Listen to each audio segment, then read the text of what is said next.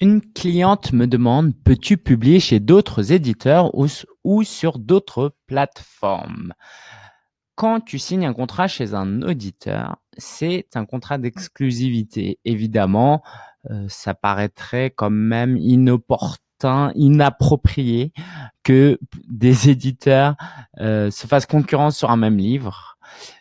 Par contre, si ton éditeur ne publie pas à l'étranger et qu'un éditeur, par exemple aux États-Unis, est intéressé par ton contenu, évidemment, il peut proposer à ton éditeur actuel un contrat. C'est-à-dire qu'il va payer ton éditeur actuel pour pouvoir éditer le livre dans ce pays, donc avec un autre éditeur. Et toi, tu toucheras un pourcentage dessus, évidemment.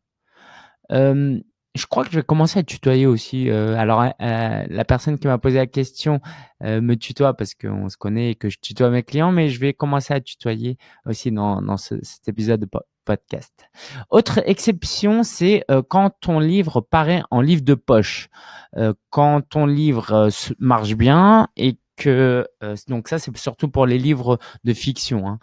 Euh, si euh, l'édition Pocket, je crois, ou livre de poche, euh, plusieurs éditeurs comme ça, demandent à ton éditeur de paraître le livre, bah, ça fonctionne de la même manière. Il paye à ton éditeur un pourcentage et je crois que l'auteur touche un tout petit pourcentage parce que forcément le livre il coûte deux trois fois moins cher. Donc je pense que tu je crois que tu tombes à des chiffres comme 4-5% de droits d'auteur. Mais par contre ça peut vendre en bien plus grande quantité euh, donc la personne me demandait est-ce que je peux publier sur d'autres plateformes?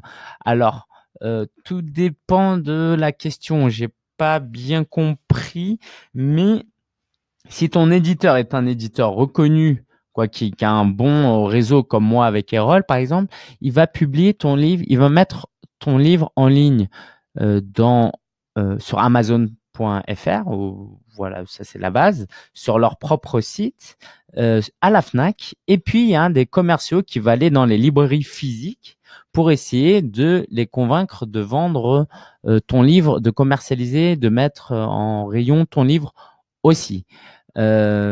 donc, à part ça, je vois pas d'autres plateformes mais euh, effectivement, ton éditeur, c'est lui qui a la main dessus, c'est lui qui décide, c'est lui qui a les capacités de faire bouger les choses. Et puis, c'est aussi à toi, en tant qu'auteur, de montrer ce que tu vaux à ton éditeur pour pouvoir éventuellement mettre une certaine pression pour le pousser.